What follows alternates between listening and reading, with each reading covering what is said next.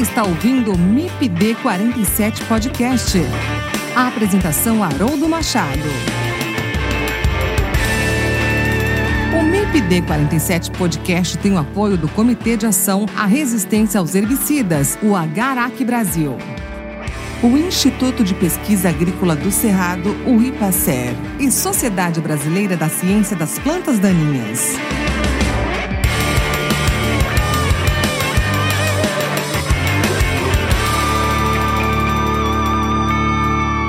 Olá pessoal, tudo bem com vocês? Sejam muito bem-vindos ao MIPD 47 Podcast. É sempre uma alegria muito grande a cada novo episódio estar aqui com vocês, pessoal. O ano está chegando ao fim e estamos aqui hoje no nosso último episódio da temporada de 2023. Eu acho que esse momento é um momento Primeiro, para agradecer, né? E eu quero aqui de coração agradecer a todos os apoiadores do MIPD 47 Podcast. Sem os nossos apoiadores, a gente certamente é, não conseguiria estar construindo esse projeto, executando esse projeto, né? Que para mim é um projeto muito importante. Então eu quero agradecer aqui ao Agarac Brasil, agradecer ao IPACER, a Sociedade Brasileira de Ciência das Plantas Daninhas, a Schroeder Consultoria Agro, a todo o grupo de pesquisa de plantas daninhas e pesticidas no ambiente aqui da Universidade Federal Rural do Rio de Janeiro. Todo o PDPA tem contribuído muito para esse projeto. Agradecer a toda a equipe do MIPD 47, a Amandinha, o Lucas, ao Felipe, nosso editor de áudio. Todos vocês também são muito importantes, né? E sem vocês esse projeto ele não, ele não acontece. Agradecer com muito carinho todos os entrevistados que estiveram aqui no MIPD 47, né? Todos os entrevistados que dedicaram um pouquinho de seu tempo para contribuir aqui, trazendo muito conteúdo de qualidade, trazendo muita informação importante que realmente agrega valor para o manejo das plantas daninhas, para uma produção mais sustentável, para uma agricultura mais sustentável. Então, todos vocês que estiveram aqui nessa temporada de 2023, muito obrigado de coração. E agradecer em especial, né, todos os ouvintes do MIPD 47. Vocês são os melhores ouvintes do Brasil. Esse projeto ele é feito com muito carinho para você. Você ouvinte que nos acompanha aqui a cada novo episódio, né, a cada 15 dias. Então a gente sempre pensa o podcast, a gente executa o podcast pensando em você, ouvinte. Se não fosse você, nós realmente não estaríamos aqui dedicando a esse projeto. Muito obrigado. E que não falte chuva, né? E nem chova demais nos plantios aí, que as temperaturas não nos castiguem, né? É, no, no ano de 2024, tá? É, e que no, não castigue também os nossos plantios, né? A gente está passando aí por um período, em especial nesse fim de ano, né?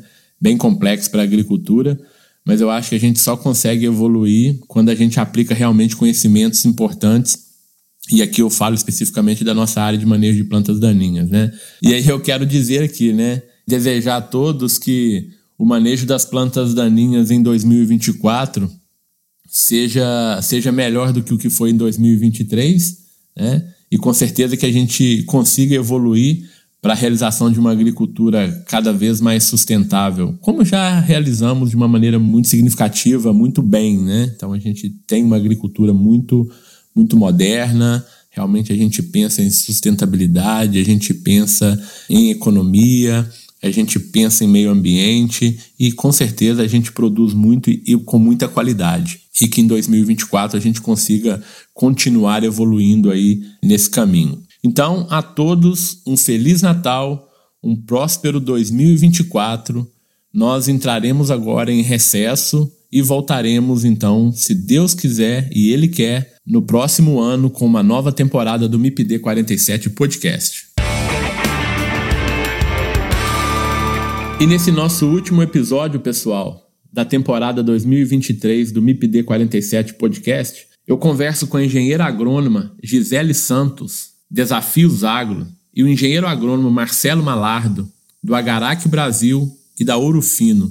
Nós vamos conversar sobre uma espécie de planta daninha que tem aumentado consideravelmente a sua importância em sistemas de produção, em especial no cerrado. A espécie em questão é a vassourinha de botão. Algumas espécies, conhecidas como vassourinha de botão, apresentam uma boa habilidade competitiva com as principais culturas do cerrado e apresentam tolerância ao glifosato, o que tem dificultado o manejo dessa planta daninha nessas áreas. E em função disso, né, ela tem ganhado uma importância muito grande e tem dado um certo trabalho aí para os produtores. E você, quer conhecer mais um pouco sobre vassourinha de botão e saber como manejar essa planta daninha? Fique com a gente e ouça esse episódio do MIPD 47 Podcast.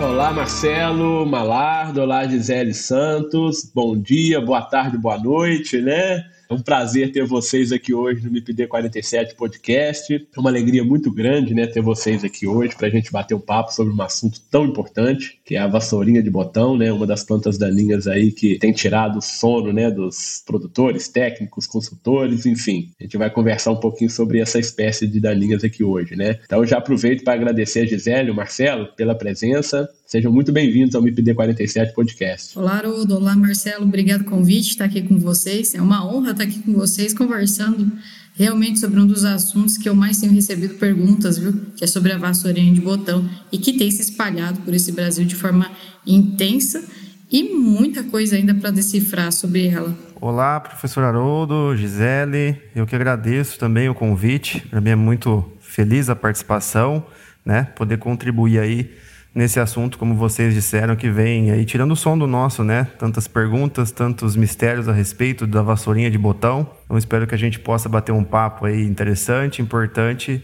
e tentar talvez responder aí as principais questões a respeito dessa planta daninha. Perfeito, muito, muito obrigado. Mas antes da gente entrar efetivamente aí nesse assunto, né, eu queria que vocês se apresentassem aí para os nossos ouvintes, né, para quem ainda não conhece a Gisele, para quem ainda não conhece o Marcelo, né, se apresentem, por favor, fala um pouquinho aí da, das experiências de vocês. Bacana. Haroldo, eu sou, sou Gisele Santos, sou pesquisadora e sócia da Desafios Agro, a nossa, uma das sedes fica no Mato Grosso do Sul, né? Ah, temos sete estações de pesquisa ao longo do Mato Grosso do Sul. E por que isso? Né? Porque a gente consegue dividir bem a questão climática dentro das estações, isso é importante ah, dentro do nosso sistema. Trabalho com herbicida há 17 anos, né? estamos completando aí os 17 anos trabalhando com manejo de plantas daninhas e integrando os sistemas soja, milho, sorgo, braquiária, milheto, né? cana também que tem aqui na região. Então, dentro de todo esse sistema, trazendo informações que auxiliam cada dia mais o produtor rural, consultores, a tomada de decisão. E também somos produtores rurais, né? Dentro da Desafios Agro, eu e meus sócios somos produtores rurais que nos trazem mais para a realidade do dia a dia. Legal, Gisele. Muito bacana e essa, essa visão sua, né, de dentro da, da porteira, né, esse conhecimento aí, sendo produtor também, produtora sabe das dificuldades. Lógico que como consultor, né, a gente está dentro também dos problemas, a gente entende isso, mas realmente quando a gente vive isso como produtor, às vezes a gente tem essa noção um pouco mais profunda, né, dos desafios. Marcelo, por favor, se apresenta para a gente também. Vamos lá, professor, né, eu me chamo Marcelo Malardo, sou engenheiro agrônomo, mestre e doutor na parte de fitotecnia, né, a área de plantas daninhas, comportamentos de herbicida no ambiente. Então, trabalho com essa parte de, de herbicidas ali desde 2014, 2015. Atualmente, eu faço parte do time da Orofino Agrociência, né? Então, fico responsável hoje pela pesquisa e desenvolvimento herbicidas da Orofino Agrociência, estudando, pesquisando todas essas questões de herbicidas, de novas tecnologias, de manejos, tentando trazer soluções aí para o mercado, para os produtores brasileiros. E junto da Orofino, né? hoje eu faço parte do Agarac, que é o Comitê de Ação à Resistência aos Herbicidas, cujo propósito é levar esse conhecimento, trazer alusão à questão de resistência de plantas daninhas, né? Para os produtores, para toda a sociedade acadêmica, né, para a gente trabalhar em cima da, do melhor uso dos nossos produtos, das nossas ferramentas, né, protegendo essas ferramentas para que as plantas daninhas não, não virem a mesa contra a gente. Né? Então, além da Urufino, faço parte aí do, do Comitê de Resistência a Herbicidas. Perfeito, Marcelo. Muito obrigado, né? E lembrando que você aí hoje está como representante do, do Agarac Brasil, né? Nesse episódio do podcast. Lembrando que o Agarac é um dos apoiadores do MIPD 47 Podcast. E esse episódio ele faz parte, né? Dessa parceria que, que a gente tem com o Agarac tá? Sempre trazendo temas aí importantes e pessoas também importantes dentro dessa área de manejo de plantas daninhas. E a gente, a gente percebe a importância né, do assunto quando a gente vê que o Agarac nos convida também a trazer esse tema para o podcast. Né?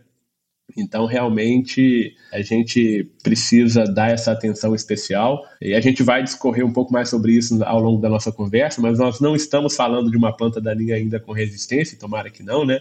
Mas ela tem a sua importância dentro dos sistemas de manejo, né? E a gente vai entender melhor sobre isso. Então, muito obrigado, Marcelo, né? Aí ao Agarac, em especial, por esse apoio aí ao, ao nosso podcast. E eu já vou começar fazendo aquela pergunta básica, né? Para Gisele e para Marcelo.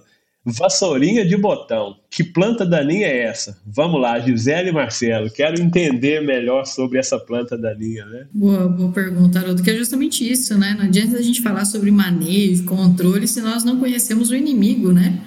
Que é justamente isso. Fala assim, para ganhar uma guerra, nós temos que conhecer o inimigo, né? Saber exatamente os momentos, né, de atacar e as ferramentas que a gente vai utilizar. Mas basicamente a informação que nós temos hoje quando nós olhamos a vassourinha de botão, ela faz parte das famílias das rubiáceas, só que existe uma confusão muito grande quando a gente fala sobre espermacostas e borréias.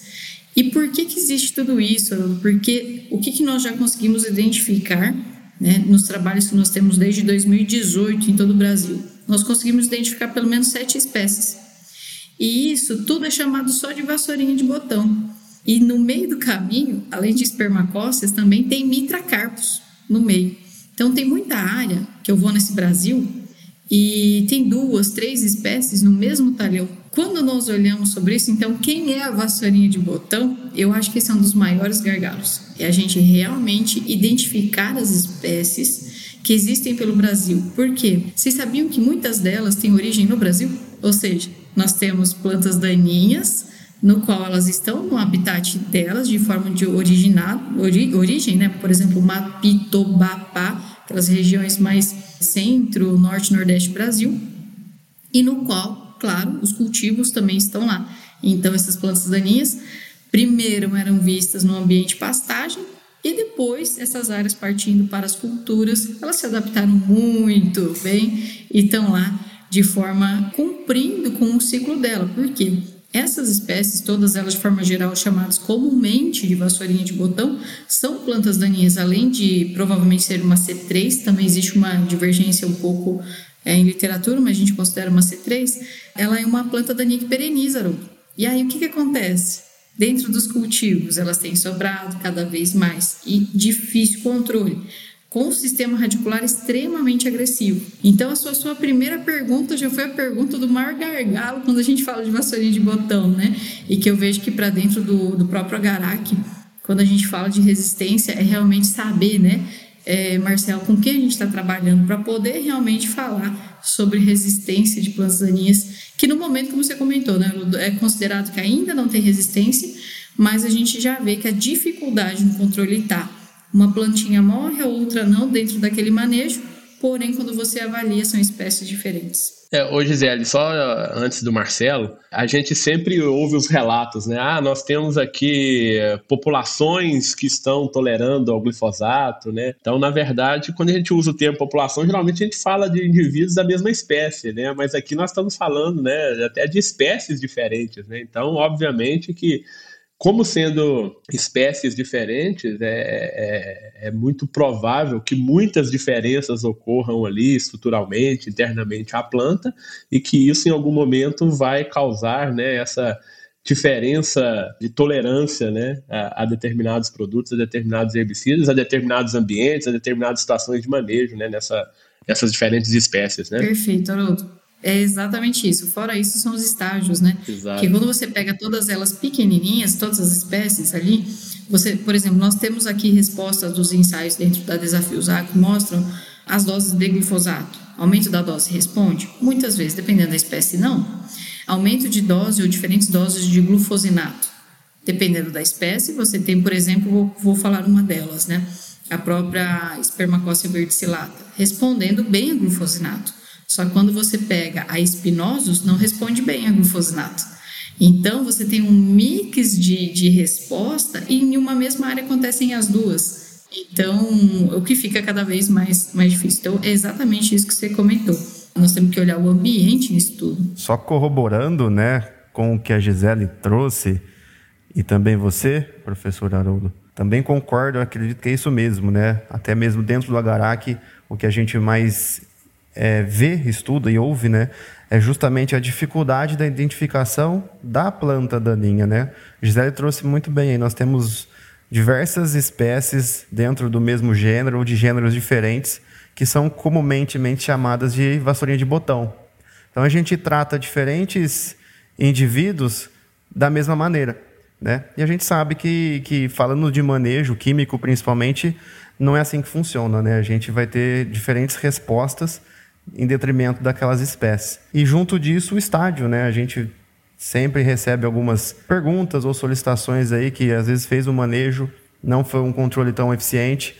Quando a gente vai ver o, vai até o local, né? Plantas já mais velhas, já bem desenvolvidas. A Gisele trouxe um ponto que, na minha percepção, é extremamente importante. Uh, a vassourinha de botão tem um, um, um, sistema radicular pivotante extremamente adaptado, consegue captar nutrientes e água de regiões mais profundas, né? Totalmente adaptada à região. Então, se ela tiver num estágio um pouco maior de desenvolvimento, o controle vai ser difícil, vai ficar mais difícil. E é onde o, o Agarac entra como um, um tentar elucidar o que é a resistência e o que não é, né? o que é o manejo incorreto ou o manejo num momento não tão oportuno, né? Mas são questões complexas que a gente vem levantando, né? Que a gente já vem percebendo isso áreas onde é controlado, áreas onde não há o controle e até mesmo com plantas menores. Mas talvez o primeiro passo seja essa correta identificação, que é um ponto bem difícil. Ô, ô Marcelo, você trouxe um ponto bem importante aí quando a gente fala em, em vassourinha de botão, né? Que é a questão da, da capacidade de absorção de água, né? E do uso da água por essa planta, né? Então a, a vassourinha de botão, ela é uma ela apresenta uma condição de sobrevivência em, em condições de estresse hídrico bem interessante, né?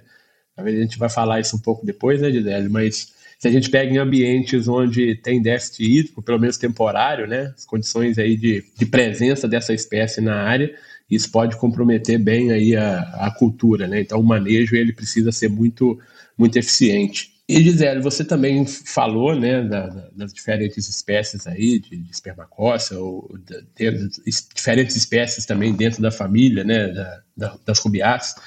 A, a espermacócia verticillata é é a mais famosa? Ela é a que está mais presente nas áreas ou não? Como que está aí é, esse balanço de espécies? Boa, boa pergunta. Assim, ó, hoje a gente estima que o Brasil está com um problema de vassourinha de botão, tanto em presença quanto a questão de apenas uma infestação baixa, média e alta, colocando todo mundo ali, de 6 a 8 milhões de hectares no Brasil. E o que, que a gente conseguiu de informação até agora? Que pasme, a verticillata não é a que mais predomina. Ela está mais presente em algumas regiões do Tocantins, aquela divisa Goiás mais próximo, regiões de Nova Crixás, região sul do Tocantins.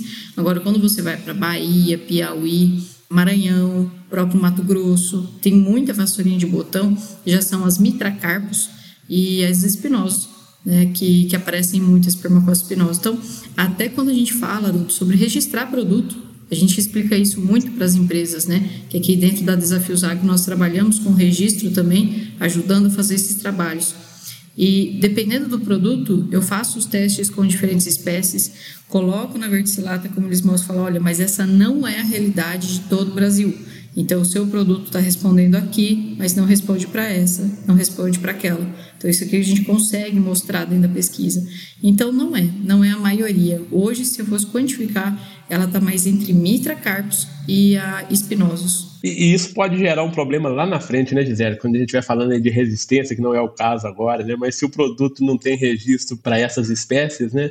É um dificultador que a gente vai ter caso ocorra aí o, o problema de resistência. A gente espera que não vai acontecer isso. A tolerância já está dando uma dor de cabeça muito grande, né? Vamos, vamos tentar por aqui. Ô, Gisele e Malardo, e por que, que essa planta daninha tem chamado muita atenção né, no, no campo? Agora que a gente já conhece essa planta daninha, né, a gente já sabe que tem algumas espécies que são problemáticas, E por que então que elas têm chamado a, a nossa atenção? Bom, excelente. Assim, ó, uma, da, uma dos pontos que ela se adaptou muito bem ao nosso sistema de produção do cerrado. Ou seja, algumas áreas soja milho, outras áreas soja sorgo, outras áreas soja pousio. Nós temos que considerar que tem uma área expressiva de pousio no Brasil, né, principalmente regiões que passam um período seco. Ou o sistema soja braquiária, por exemplo, ou coberturas. Tem uma planta daninha, por característica dela natural e biológica, que pereniza e sistema radicular, como o Marcelo comentou, super agressivo, ela conseguiu se adaptar ao nosso sistema, que é o que? Eu tenho a presença dessa planta daninha, a gente corta ela na colheita e ela fica lá e ela rebrota. E os herbicidas naturalmente utilizados no sistema soja, milho, todos esses que eu comentei, apenas glifosato não controla mais essa planta no formato que a gente gostaria. E 2,4-D é um herbicida que essa planta tem se mostrado muito tolerante. Até tem uma tese do Guilherme Minosi, uma excelente tese, que ele mostra, na verdade, ele quantifica o que nós já víamos no campo, mas a tese quantificou isso, né? Mostrando a tolerância a 2,4-D. Quanto você associa 2,4-D no controle dessa planta daninha, mais atrapalha do que ajuda. Então, quando você pega os manejos, por exemplo, de coniza, de buva, né, em várias regiões do Brasil, trapoeraba, corda de viola, que, que são plantas daninhas até que comuns né, nessa região, a base é um glifosato, um mimetizador de auxina base muitas vezes de 2,4-D, talvez um clorimuron aí no meio do caminho, e esse manejo não é suficiente para essa planta. Né? E o que, que aconteceu Haroldo, no meio do caminho? Ela foi sobrando, ela foi sobrando e está muito fora do estágio dentro dessas regiões, no qual até aplicações sequenciais antes do plantio da soja não são muitas vezes suficientes. Por quê?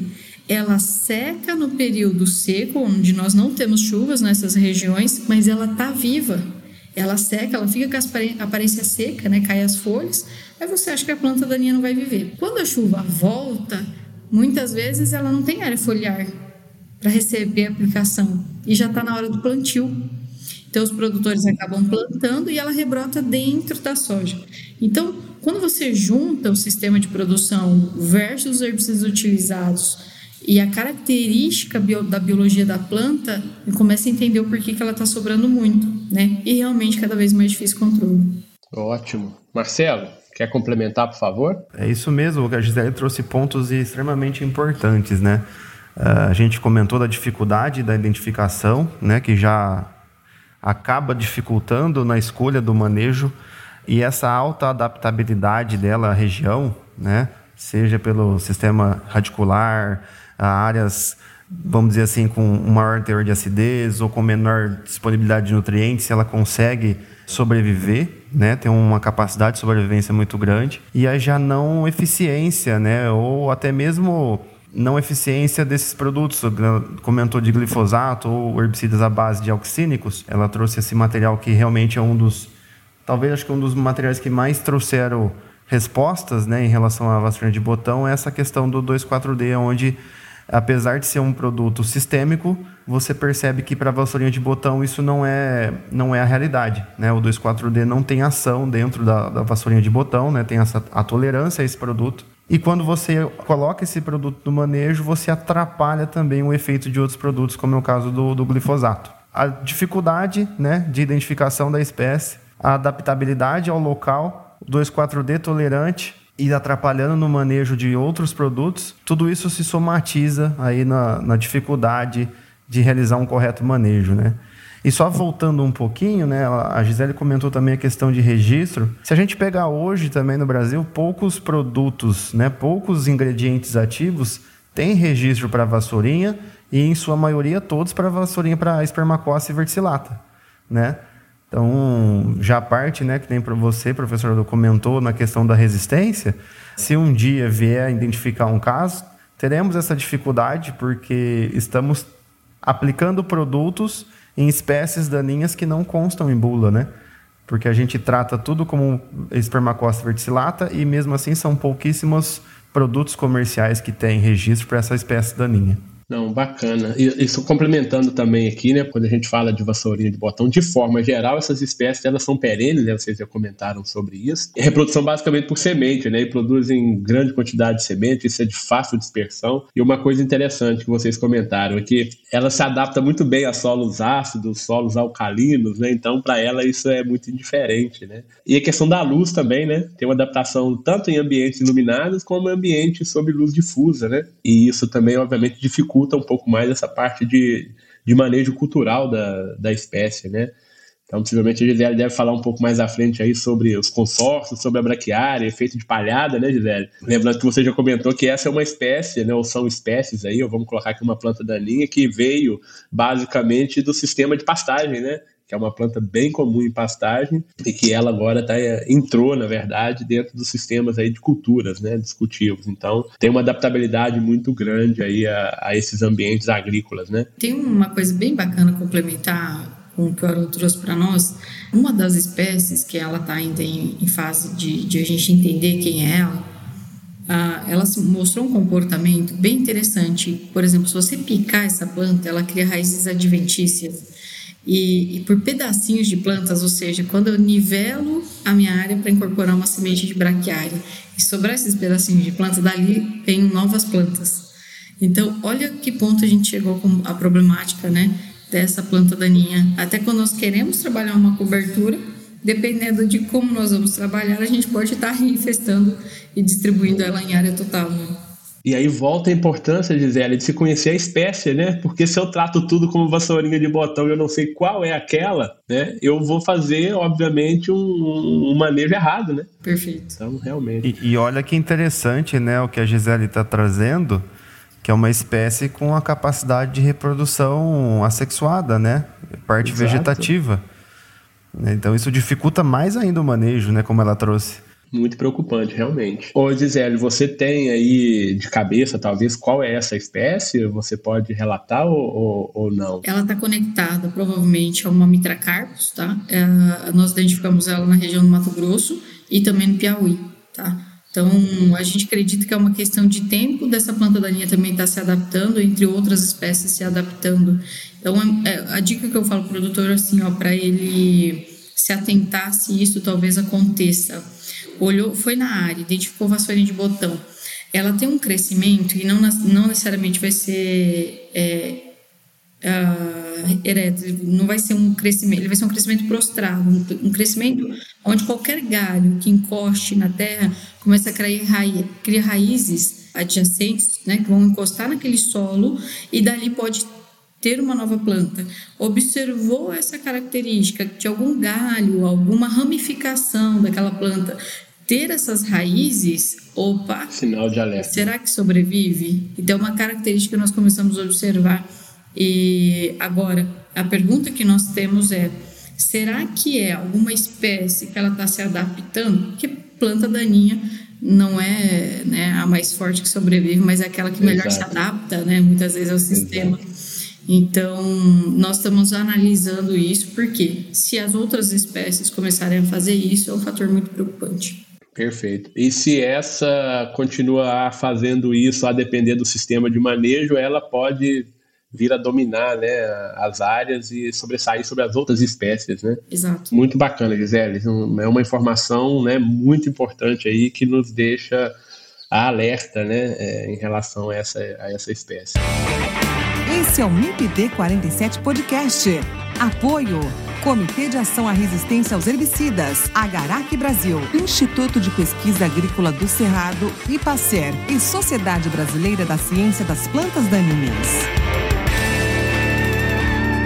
Mas vamos lá, pensando em, em habilidade competitiva, né, dessas espécies, agora a gente já mudou a nossa conversa, né? Agora a gente já está falando das espécies, né? ou seja, vassourinha de botão, mas a gente já está usando o termo aqui espécies.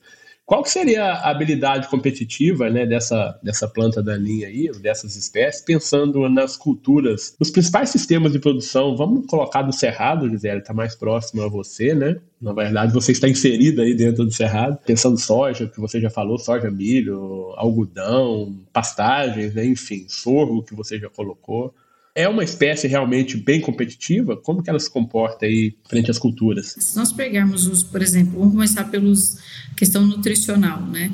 Ah, você quantificar o quanto tem de boro, nitrogênio, fósforo, uma, uma planta daninha ah, como vassourinha de botão perenizada, né? ou seja, que estava presente naquela área durante o ciclo da soja e quando eu vou para o próximo ciclo ela ainda está lá, ou seja, uma planta grande e robusta.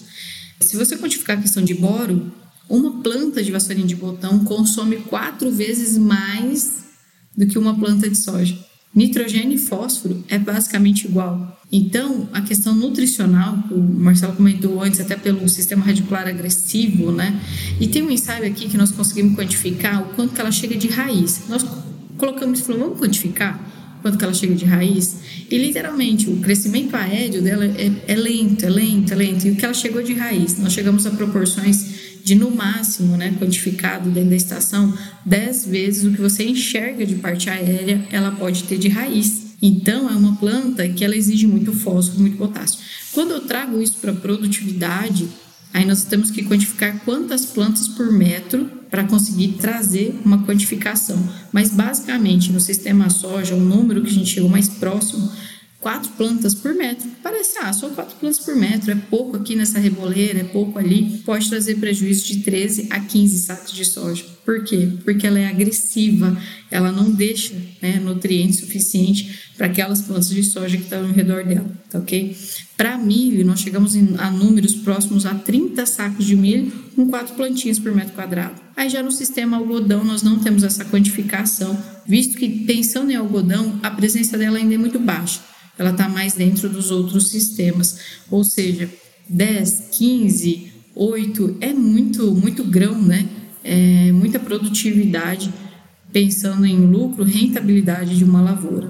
Ô, Gisele, você trouxe aí um, uma coisa bem interessante, né? Que a gente sempre ensina para os alunos aqui, né? Que essas plantas daninhas muito competidoras, em especial em ambientes mais secos, né, elas desenvolvem o sistema radicular primeiro e numa, e numa quantidade muito maior do que de parte aérea. Né?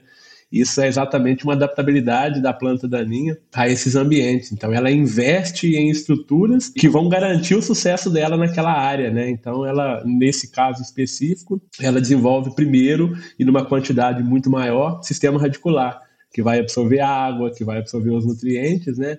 E garante então essa, vamos chamar de dianteira competitiva aí com, com a cultura, né? É bem, bem legal. Eu acho que nessa linha, até um, um comentário que a Gisele já fez, eu considero também uma, uma grande adaptabilidade dessa espécie. Ela comentou, né? A época seca do ano, né? Ali o que seria talvez o pousio, né? O inverno, ela fica seca. Você pode fazer uma dessecação ali no começo. Ela tem essa característica de secar ela aparenta estar morta, mas ela não está. E aí, quando chega a época do plantio de soja, que começa as chuvas, essa planta começa a rebrotar. Né? Ou seja, ela tem uma, uma condição ali de ficar, num, num, talvez num, num menor metabolismo ali, naquele período menos favorável, né? mas a hora que essa condição se inverte, né? então chega às águas, ela volta a crescer, a rebrotar, está com o seu sistema radicular bem desenvolvido, né, já bem adaptado ao local. E por muitas vezes, por, por nós acharmos que aquela planta estava morta, né, não realizamos o manejo.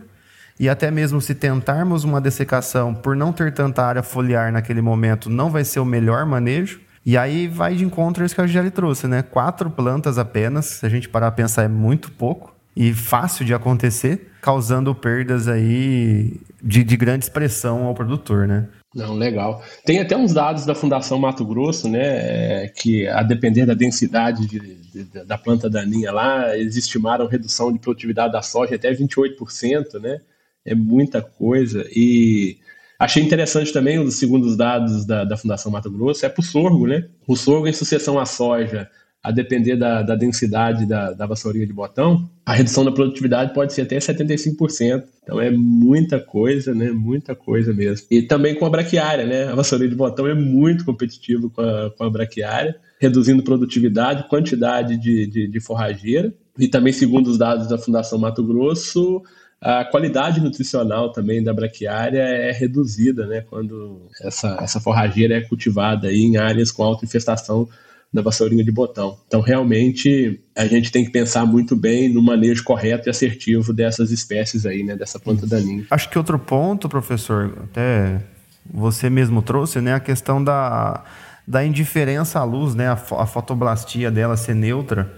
Então nós vamos ter plantas adultas, né, como eu comentei, que está, estão naquele aspecto seco, mas a própria semente que essa planta gerou, que caiu no solo, mesmo que a gente tiver essa questão do consórcio com braquiária, ela tem capacidade de germinar dentro da soja, né, no escuro, vamos dizer assim, né, por conta dessa indiferença à luz, né. Então também é uma adaptabilidade a essa espécie que permite com que ela tenha plantas adultas e plantas jovens acontecendo concomitantemente, né. Perfeito. Mudando um pouquinho, Marcelo e Gisele, eu queria questionar aqui, né, eu colocar esse ponto aqui com relação à diferença entre resistência e tolerância. Nós estamos falando então de uma planta daninha com tolerância né, a herbicidas, em especial glifosato. Vamos chamar atenção aqui para o glifosato, né?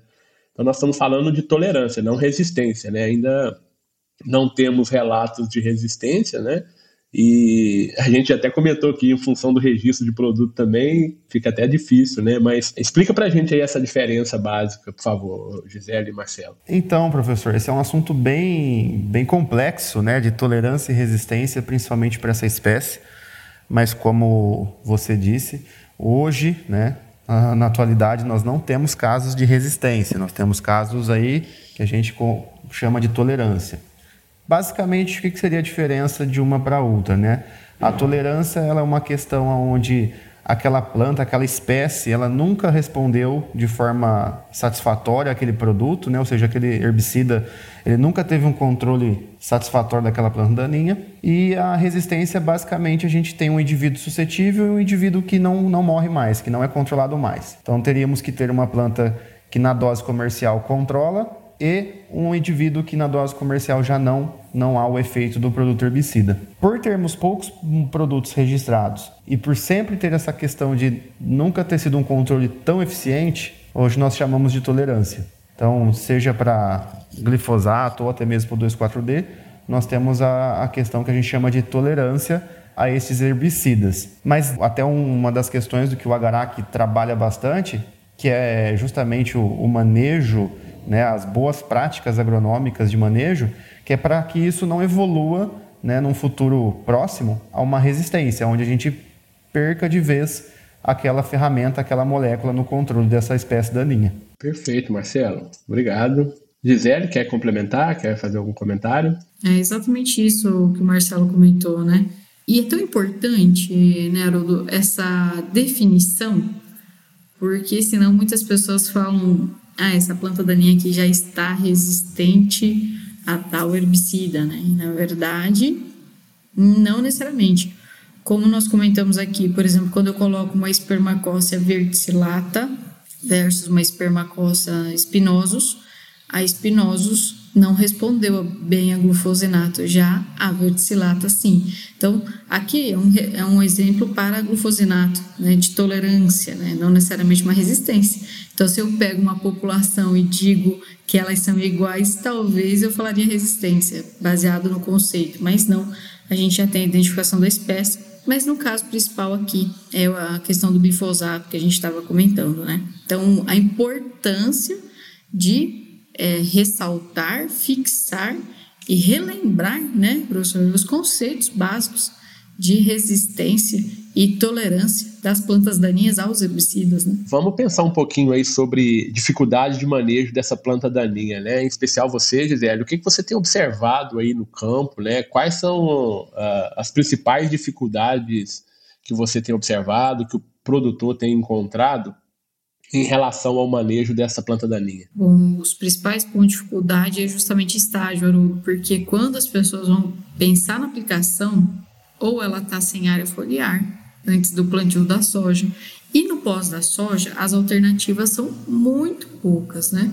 Pensando no próprio glifosato, que nós já comentamos aqui, com uma certa tolerância, em alguns casos eu vejo que os produtores eles tentam até sequenciais com glifosato, doses altas de glifosato, e não é necessariamente né, dessa forma que vai ser realizado o manejo. Ou mesmo ativos como clorazulano, fomezafem, lactofen, só que são plantas grandes, plantas perenizadas. Então, dentro do, do cultivo soja, hoje o que nós visualizamos são medidas paliativas, mas não necessariamente medidas que trazem um controle satisfatório ou controle de 80% ou acima de plantas grandes, né, plantas perenizadas. Quando plantas pequenas, aí com esses mesmos ativos, muitas vezes a gente consegue sim um controle, pensando no manejo, né, nessa dificuldade que é manejar essa planta daninha dentro do sistema soja.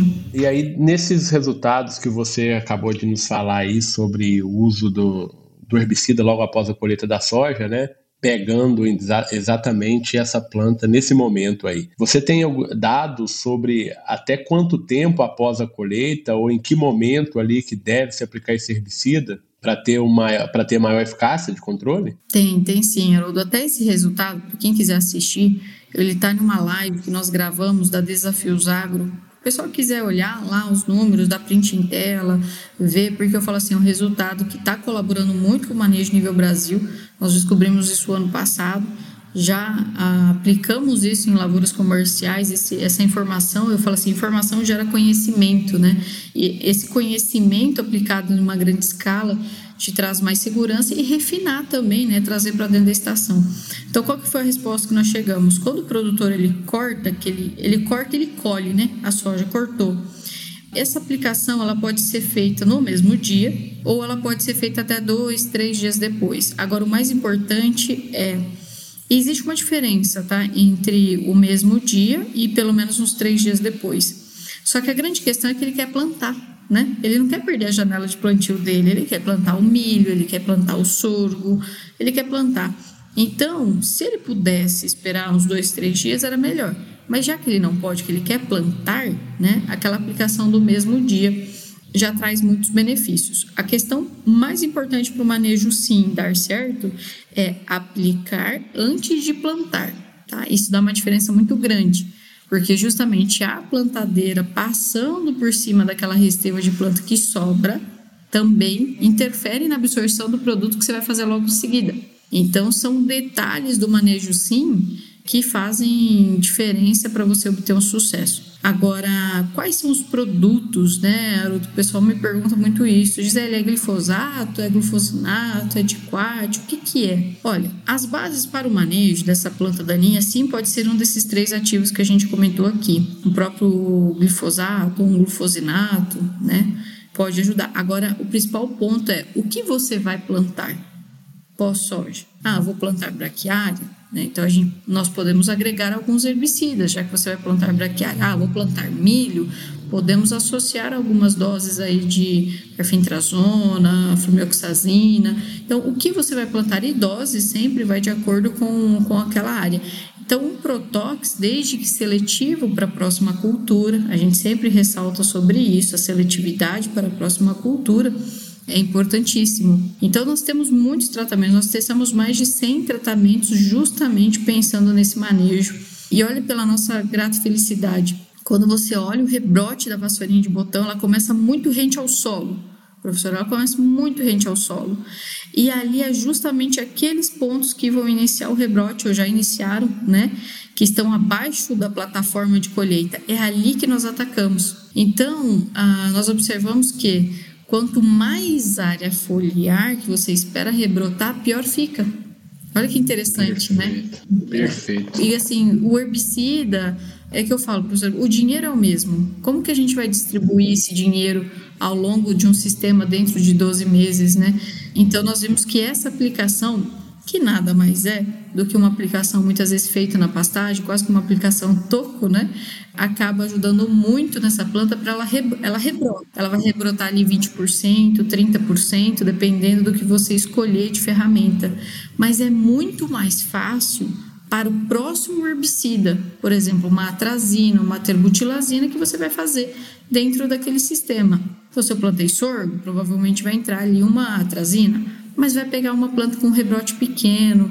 Então, eu acredito que a dificuldade do manejo é entender o que é a integração dos manejos. Por exemplo, uma braquiária bem feita pode ajudar? Pode sim, desde que você trate essa braquiária antes de plantar, né, limpar essa área como nós comentamos aqui, aproveitando a plataforma da colheita da soja e não deixando essa braquiária de lado, né, professora? A gente tem que pensar em aplicações também de ativos à base de fluroxipir, triclopir, as próprias atrazinas, dentro das braquiárias também. Então, é não abandonar aquela braquiária também, né, turma? Nós temos que entrar no período seco com a aplicação já feita dos herbicidas e não aplicar quando já está muito seco, né? Ela está sem área foliar. Ótimo, Gisele. Muito legal aí essa, essa sua colocação aí sobre esse manejo, tá bom? Marcelo, quer, quer complementar? Só alguns pontos, professor Gisele. Tenho aí para mim também que a Gisele trouxe perfeitamente o que, que é o manejo, né? E isso se estende não só para vassourinha, né, pessoal? Acho que plantas daninhas de, de, de, modo geral, a gente precisa ter estratégias e saber lidar com elas, né? Uh, no caso da vassourinha específico, a Gisele trouxe muito bem a integração. Achei super legal o, o, o projeto aí, o, a forma de manejo que vocês trouxeram, né, do SIM. E só complementando além disso, eu vejo muito também a questão, a importância da utilização de pré-emergentes, né? Isso lá, seja no, no início do plantio da soja a gente ficou, de certa forma, refém um pouco de, de, de moléculas pós-plantio, né? Principalmente por, por fato das culturas serem tolerantes hoje, né? Hoje nós temos soja tolerante a glifosato, a 2,4-D, né? E isso acaba deixando a gente um pouco mais propício a usar somente essas moléculas no pós. Mas não podemos nos esquecer da importância dos, dos pré-emergentes e principalmente, né, o que eu trago nas minhas falas, nas minhas pesquisas, é, que a gente não vai solucionar 100% do problema na primeira safra. Às vezes o produtor quer ver o resultado logo de cara na primeira safra, né? E eu acho que, e, e principalmente em, em situações onde a planta, a vassourinha, ela está dominando, ela está bem estabelecida, a gente tem que conscientizar o produtor de que esse manejo vai ao longo de algumas etapas, né? Então, primeiro ele vai fazer uma dessecação bem feita, ele vai ter o, o, o pré-emergente, vai diminuir aquela pressão inicial, né, tanto do banco de sementes quanto daquelas plantas que já estão emergidas. Né? Depois do, do, da colheita tem aí o, o sistema que a Gisele trouxe, e isso tem que ser cíclico, né? não pode ser apenas num momento. Ele tem que estar ciente de que ele está fazendo um manejo, né? e esse manejo ele, ele demanda algum certo tempo para você chegar num resultado consolidado. Né? Ah, perfeito, Gisele e Marcelo. É, então vocês foram muito astutos aqui, né, na, elencando aí as principais dificuldades no manejo dessa espécie. E, e, eu acho que mais importante que é isso, né, trouxeram aqui táticas de manejo que são importantes, né? Então, assim, o problema ele existe, né? As soluções também existem, e não são soluções simples, né? Demandam conhecimento técnico, né? Do próprio técnico que está assistindo o produtor e também do produtor, né? Então acho que uma coisa bem legal que vocês pontuaram é que existem as ferramentas e é, o momento certo de usar essas ferramentas, né? E o que a Gisele colocou, né, Gisele, que é saber qual é a próxima cultura do sistema. Então, isso eh, ajuda muito, favorece muito a, a tomada de, de decisões, né? E uma coisa importante também que vocês falaram é que não vai ser com uma, com uma aplicação que o problema será resolvido, mas sim usando a, as ferramentas né, é, em momentos corretos e, obviamente, mais de uma vez, colocando aí no sistema os pré-emergentes, né, fazendo o manejo correto, a aplicação no momento correto, como a Gisele bem colocou, né, é basicamente aí a, a, após a colheita da, da soja, antes do plantio da cultura seguinte. Então eu acho que eu sempre falo também, na verdade, né, que são esses pequenos detalhes que são super importantes no sucesso do manejo, né? Então a gente precisa estar atento a esses pequenos detalhes, né, Marcelo? Não sei se você concorda. Com certeza, professor. E a gente né, começamos essa conversa aqui, esse bate-papo hoje já com a dificuldade da identificação, né? Então, também acredito que atrelado a tudo isso que falamos, dessas ferramentas, as opções, passa tudo primeiro por conhecer o alvo que você está trabalhando, né? Se a gente não identificar corretamente qual é a espécie de vassourinha que a gente está tratando, uh, o manejo pode ficar mais difícil, né? Então, concordo plenamente, professor. Temos ferramentas, temos opções, precisamos conhecer o nosso alvo para saber tratá-lo da melhor maneira possível. Exato, ótimo, Marcelo. E como que o Agarac tem apoiado aí os trabalhos com essa espécie, né? Porque estou considerando, obviamente, ainda não é um, um, caso de resistência, né? E o Agarac ele tem um foco muito grande, obviamente, nas plantas resistentes. Mas entendendo, né, que o problema, apesar de não ser resistência, é grande, como que o Agarac tem trabalhado aí esse assunto também? Olha, professor, como o Agarac, né, você mesmo trouxe, o foco é trazer essa, esse conhecimento, né, o monitoramento da resistência, né, o que está acontecendo no Brasil. A Garac BR tem esse foco em monitorar e trazer informação sobre avanço, casos de resistência no Brasil. Apesar, e ainda bem, né, que a vassouria ainda não tem casos de plantas de espécie resistente, né, porém, por essa dificuldade de manejo, essas questões que a gente trouxe aqui hoje no nosso bate-papo, tolerância a glifosato, A2,4-D, né? Então, é uma planta de difícil controle, né? O Agarac também monitora essas situações, não só a vassourinha de botão. Então nós temos estudos, temos os monitoramentos, temos várias parcerias com pesquisadores, professores, influenciadores, produtores, né? Sempre tentando estar um passo à frente da resistência, né, seja a tolerância ou a resistência, para a gente tentar conscientizar o máximo possível o produtor de que se há aquela dificuldade, aquele escape no manejo, e se a gente continuar fazendo a mesma coisa sempre, a gente vai evoluir para um cenário bem pior. Então a Garac tem esse papel de conscientização e de levar essa informação, que apesar de não ser uma planta resistente, ela tem a sua dificuldade de manejo, e se a gente estiver fazendo sempre a mesma coisa, a gente pode evoluir. Não, perfeito, Marcelo. Essa, é, essas ações aí do, do Agarac são ações importantes, né? E, e, e o Agarac tem um protagonismo muito grande, né? No tema resistência. E esse cuidado também com essas plantas aí com tolerância, isso traz, obviamente, muita, muito mais segurança, né? Para para os sistemas de produção, para as pessoas envolvidas no, no, no, processo. Tá? Então a gente parabeniza aí o, ao Agarac por esse, por esse cuidado né, com a nossa área aí, com a área de plantas daninhas, com esse manejo aí, com a área de manejo das plantas daninhas. Ô Marcelo, e a gente está indo aqui para o final do, do episódio, né? Quero agradecer novamente a você, agradecer a Gisele. Queria que vocês fizessem aí as considerações finais de vocês sobre sobre o assunto, né? Sobre esse, sobre esse nosso bate-papo, sobre a vassourinha de botão, por favor. Excelente. Turma, obrigado pelo momento de conversa aqui com vocês. Espero que a turma curta esse, é, esse episódio, né? Que realmente é um assunto ah, que merece uma atenção muito grande, tanto de nós, pesquisadores, né, consultores, professores, universidades. Dentro da indústria, a gente também vê uma necessidade de uma atenção também, né, para nos trazer ferramentas que a gente possa pensar no manejo, né, também as alternativas, os registros e ao produtor rural, aos consultores, muita atenção, porque é uma planta daninha de extremo difícil controle. Não deixar aumentar, usar os pré-emergentes, né, de forma no manejo preventivo é super importante. Então, obrigado, obrigado a oportunidade de estar aqui conversando com vocês e estamos à disposição. Ô, Gisele, você falou é, um pouquinho atrás aqui no nosso bate-papo sobre uma live né, que você gravou sobre o, o uso né, da, da, das ferramentas para manejo de vassourinha de botão.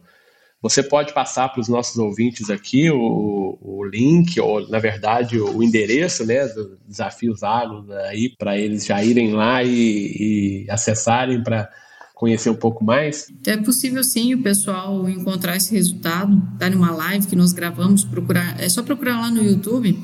É, apresentação de resultados, desafios agro, safra 22-23. Ela aconteceu, professor, no dia 1 de setembro tá, deste ano. Então, todos os resultados referentes à safra passada. Lá vai estar tá a, a minha parte, né, que é a parte de herbologia, mas tem vários pesquisadores que que contaram tudo que aconteceu na safra passada e que influencia bastante nos manejos para essa safra. Ok. Ô Gisele, quem ainda não segue a Gisele lá nas redes sociais, passa por favor suas redes sociais aí, porque eu te sigo e você é um produz muitos materiais, né, muito bons assim, né, dentro com a temática de, de plantas daninhas. Compartilha, por favor, aí com os nossos ouvintes, quem ainda não te segue. Vamos lá. Desafios Agro também via Instagram ou o gisele.qph. Gisele é G-I-Z-E, dois L's e Y. E ponto QPH, professor, porque o QPH é a nossa mentoria da quebra de paradigmas em herbicida. Perfeito. Não, legal, Gisele. Muito obrigado, tá? Marcelo, por favor, suas considerações. Bom, professor, Gisele, também só tenho a agradecer o convite, né? A oportunidade. Gostaria de agradecer a Gisele por ter aceito, né? O convite de vir bater esse papo aqui sobre vassourinha de botão. Professor Haroldo, a você pela, é, por abrir esse espaço aqui para nós, a Garac, Gisele, comentar, falar um pouquinho dessa planta daninha que vem aí dando dor de cabeça para a gente, né? Então é basicamente isso, agradecer. Acho que falamos bastante coisa, conseguimos responder algumas perguntas, outras virão, né, com o podcast. Mas eu acho que é, esse é o, intuito, né? É solucionar problemas antigos e criar problemas novos em busca de novas informações. E espero que isso contribua aí para o público, né? ajude o público a ter um pouco mais de, de entendimento do que é essa planta, que é complexa mesmo, o manejo é complicado, né? E, e é isso. Obrigado mais uma vez aí.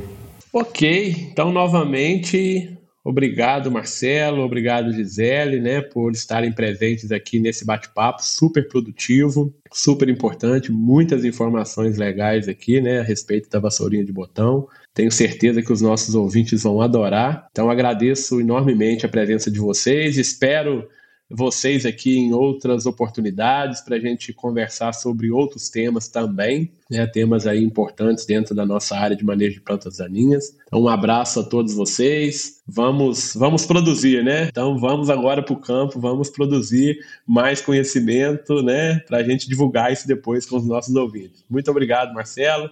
Muito obrigado, Gisele. Um abraço e até uma próxima oportunidade. E a vocês, meus ouvintes, um abraço e até o próximo episódio do MIPD 47 Podcast. É isso aí, pessoal. E por hoje é só. E para encerrar, quero agradecer aqui aos patrocinadores do MIPD 47 Podcast, o Comitê de Ação à Resistência aos Herbicidas, o Agarac Brasil. Para vocês conhecerem um pouco mais sobre o Agarac Brasil, acessem o site www.agarac-br.org Lá você vai encontrar conteúdo de qualidade sobre resistência de plantas daninhas a herbicidas.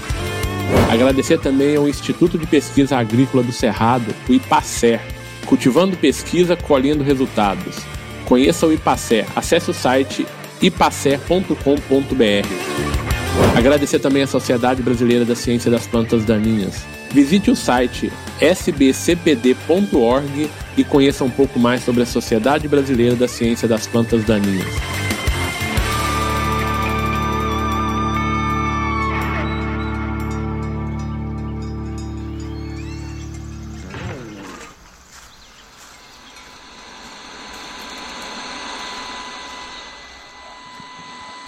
Este podcast foi editado por Felipe Mux.